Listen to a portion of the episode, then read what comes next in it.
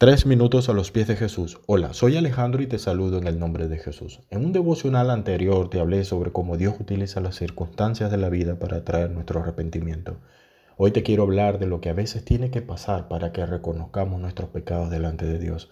Una vez más te quiero hablar en este devocional del Hijo predilecto de Israel.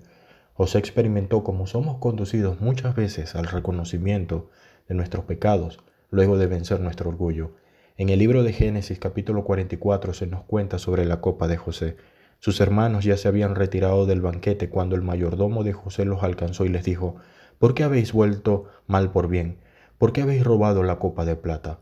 Ante esta acusación los hermanos de José se asustaron mucho y procuraban defenderse. ¿Robar nosotros? Se describen a sí mismos como gente honrada. Están indignados por la acusación, aunque saben que no son tan buenos como dicen ser.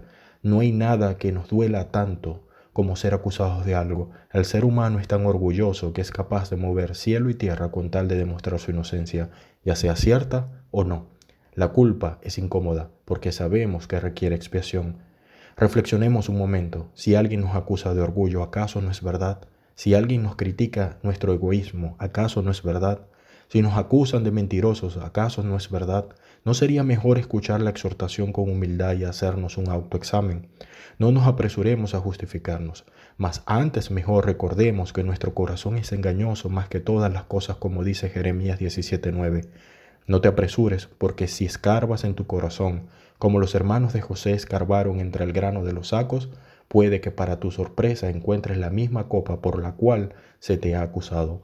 Los hermanos de José le dijeron al mayordomo, aquel de tus siervos en quien fuera hallada la copa, que muera, y aún nosotros seremos siervos de mi Señor. Ansiosos por demostrar su inocencia, se dieron prisa y empezaron a vaciar los sacos uno por uno, del mayor al menor. Cuando abrieron el último saco, el de Benjamín, encontraron la copa al caer en el suelo ante la vista de todos. Todos quedaron helados y rasgaron sus vestiduras. Judá dijo, ¿qué hablaremos o qué nos justificaremos? No hay nada más que decir.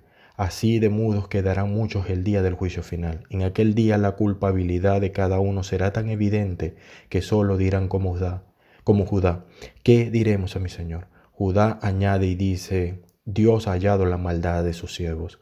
Pero acaso no eran inocentes, me pregunto, ¿por qué ahora dice que son culpables? Finalmente reconocieron sus pecados y se arrepintieron. ¿Cuándo reconocerás tus pecados? Esperarás hasta que se vacíen todos los sacos de tu vida, hasta que finalmente la copa caiga ante la vista de todos. ¿Qué piensas tú de esto? Déjanos tus comentarios y tus opiniones en iglesialatina.com y deseamos que tengas un día muy bendecido por Dios.